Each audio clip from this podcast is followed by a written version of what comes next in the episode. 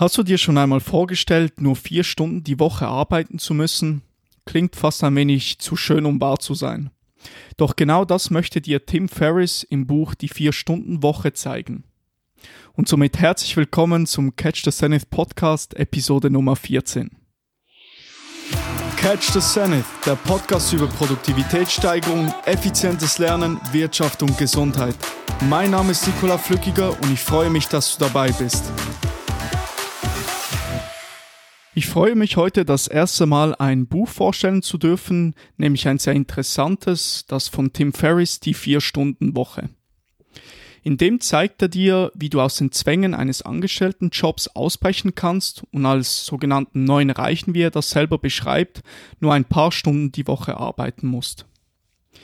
Die sogenannten neuen Reichen, wie der Autor das beschreibt, sind wohlhabende Jetsetter, die über ihre Zeit selber bestimmen und uneingeschränkt mobil sind. Sie sind nicht zwingend von Geburt an wohlhabend, sondern bauen sich selbst ihr Reichtum auf durch automatisiertes Einkommen und indem sie ein profitables Produkt verkaufen. Um dies zu erreichen, brauchen sie keinen 40-Stunden-Wochenjob.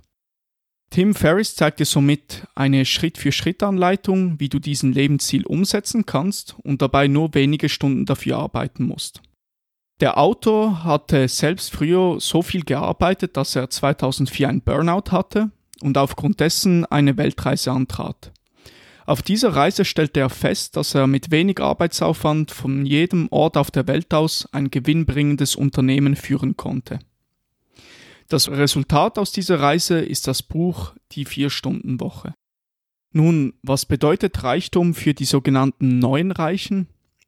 Das Wort Reichtum hat im Zusammenhang mit den sogenannten neuen Reichen wenig mit der klassischen Vorstellung von Reichtum zu tun.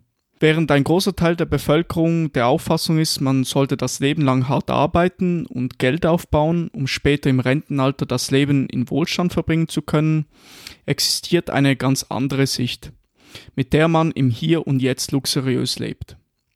Genau dem gehen diese neuen Reichen nach. Für sie ist jetzt der richtige Zeitpunkt, ihre Träume von einem Leben in Luxus zu leben. Dafür essentiell sind zwei Dinge, nämlich Mobilität und Flexibilität. Somit kann man immer das tun, worauf man in diesem Moment gerade Lust hat. Tim Ferriss zeigt dir mit seinem Buch, dass wenn man seinen Job kündigt, wie man ein Leben mit automatisierten Einkommensströmen aufbauen kann nämlich indem du ein System erstellst, mit dem dein Unternehmen dir Geld generiert. Klingt sehr simpel, darauf werde ich später noch eingehen. Dafür ist keine 40 Stunden die Woche Job notwendig. Der Autor schlägt vor, dass wir die 20 Jahre der Rente benutzen und diese über das ganze Leben verteilen. Er nennt dies Mini-Ruhestand.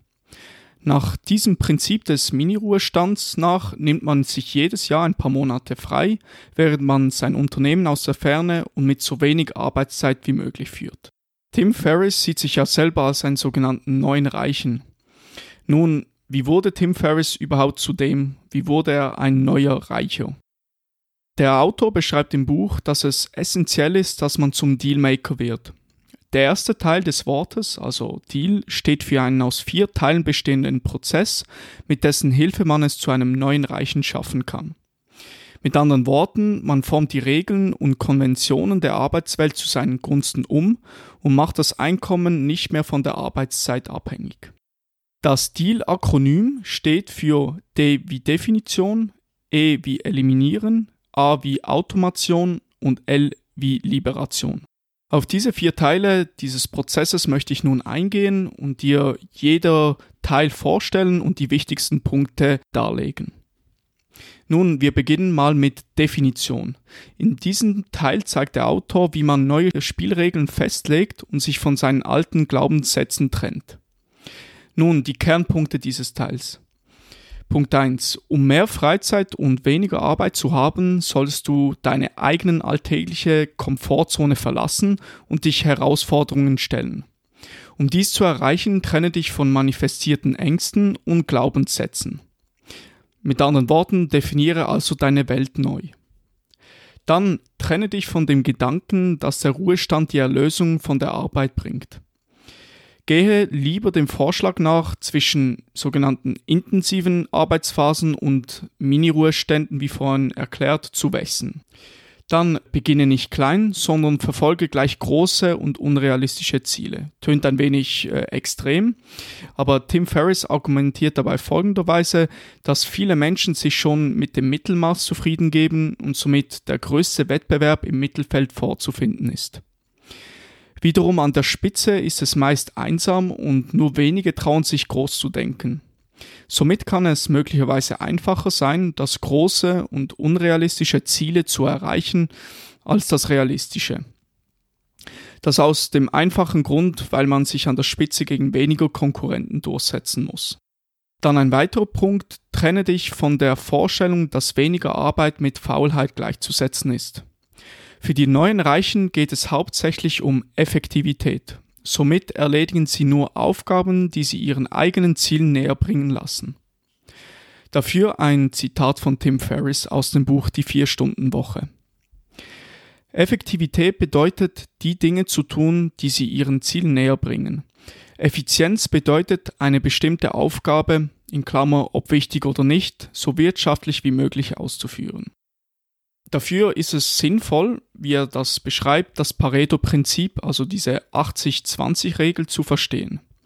Gemäß diesem Prinzip sind bei jeder beliebigen Art von Arbeit 80% der Resultate auf lediglich 20% des insgesamt investierten Aufwands zurückzuführen. Somit bringt dieses Prinzip zum Ausdruck, dass vieles von dem, was wir tun, einfach wirkungslos ist. Ein Beispiel zu diesem äh, 80-20-Prinzip, diesem Pareto-Prinzip beim Zeitmanagement, dass mit 20 Prozent der aufgewendeten Zeit erledigt man 80 Prozent der Aufgaben. Dann zum Pareto-Prinzip stellt sich Tim Ferriss folgende zwei Fragen. Welche 20% aller Kunden, Schrägstrich Vorkommnisse verursachen 80% meiner Probleme und meines Kummers? Und welche 20% aller Maßnahmen sorgen für 80% der erwünschten Ergebnisse und somit dafür, dass ich glücklich bin. Dann zum letzten Punkt in diesem Teil äh, von Definition. Der perfekte Moment, sagt er, um deine Arbeit zu kündigen, wird nie kommen. Also warte nicht für diesen nie kommenden Moment ab. Jetzt komme ich auf den zweiten Teil zu sprechen dieses Prozesses, nämlich E wie eliminieren. Mit Eliminieren bezieht sich Tim Ferriss auf das verbesserte Konzept des Zeitmanagements. Mit anderen Worten, durch Informationsdiät und Eliminieren von Zeitfressern kann viel Zeit gespart werden. Nun die Kernpunkte vom Teil Eliminieren. Wichtig ist es herausfinden, welche Aufgaben wichtig und welche wirkungslos sind. Tim Ferriss gibt dir dafür einen Ansatz mit einem ein wenig meines Erachtens nach extremen Gedankenspiel, Stelle dir vor, jemand setzt dir eine Pistole auf die Brust und fordert von dir, dass du vier Fünftel deiner täglichen Aufgaben eliminieren musst.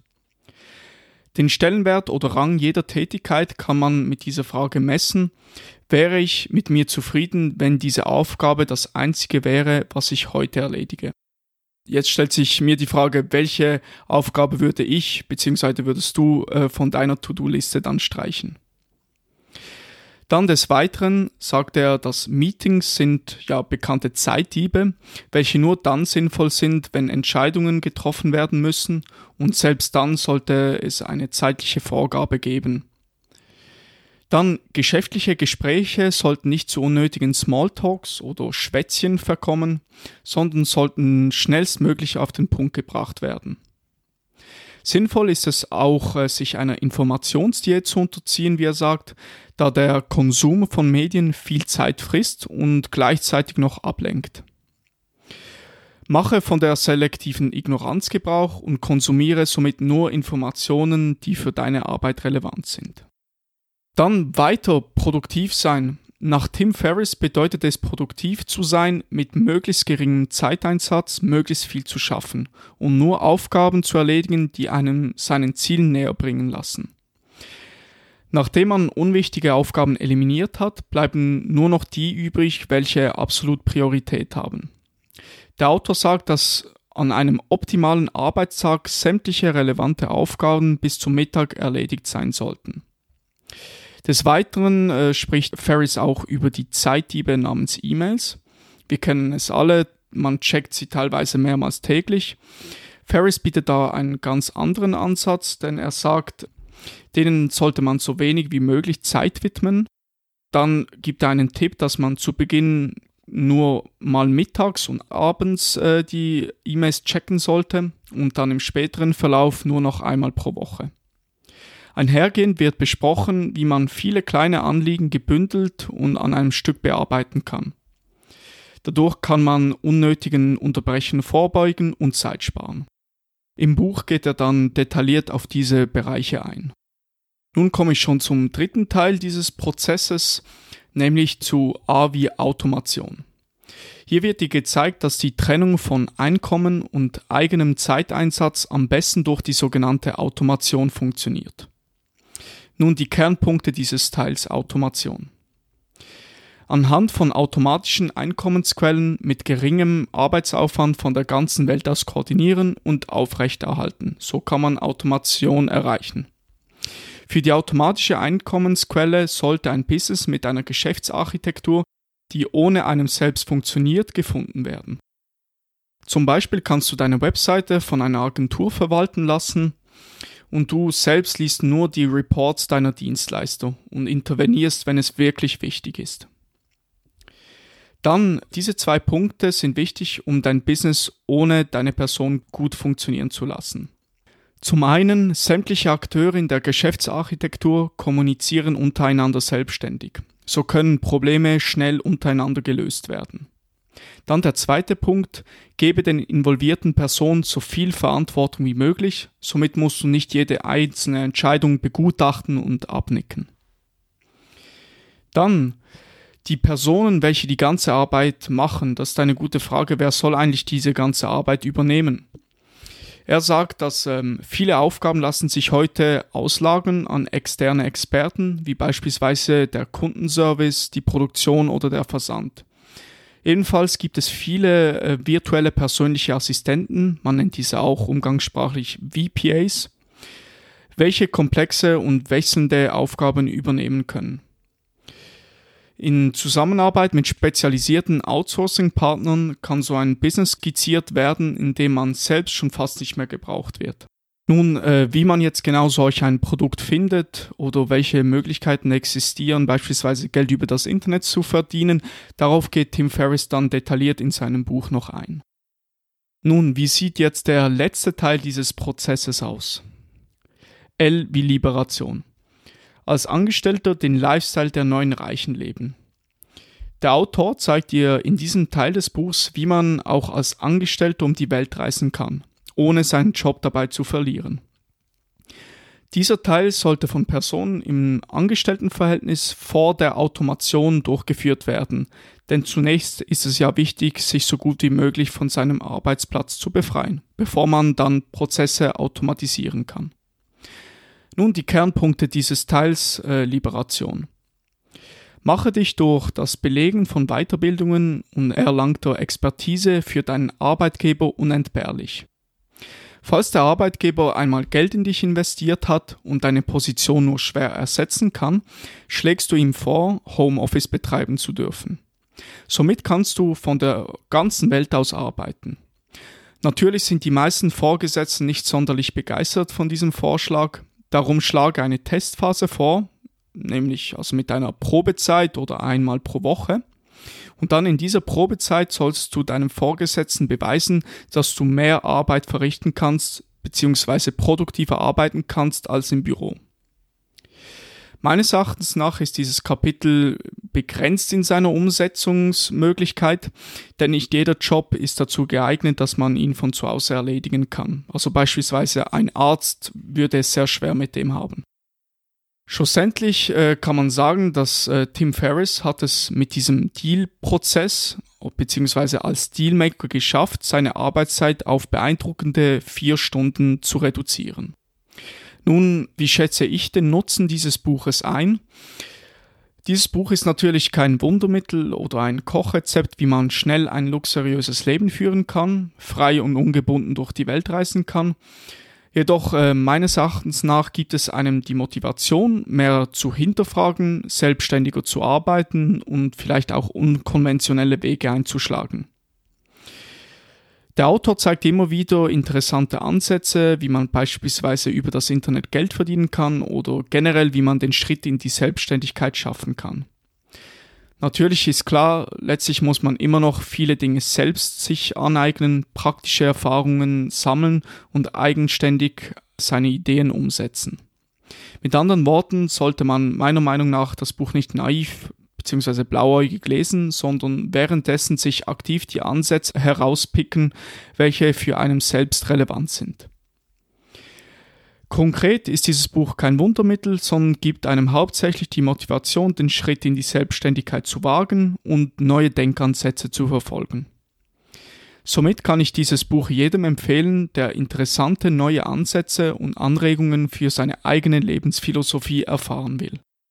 Nun würde mich interessieren, wenn du dieses Buch schon gelesen hast oder nachdem du diesen Artikel gelesen hast und schon ein paar Ansätze verfolgt hast, welchen Nutzen konntest du daraus ziehen und konntest du deine Arbeitsstunden reduzieren? Ich würde mich freuen, wenn du deine Erfahrungen zu diesem Buch in der Kommentarsektion der Community mitteilen würdest. Vielen Dank. Falls du diese Episode noch nachlesen möchtest, kannst du das gerne auf meiner Webseite catchthezenith.com machen. Dort findest du auch sämtliche Links, unter anderem den Kauflink, als auch die Kanäle, über die du die Arbeit des Autors verfolgen kannst. Nun, ich bedanke mich für deine Aufmerksamkeit und bis zur nächsten Catch the Zenith Podcast Episode.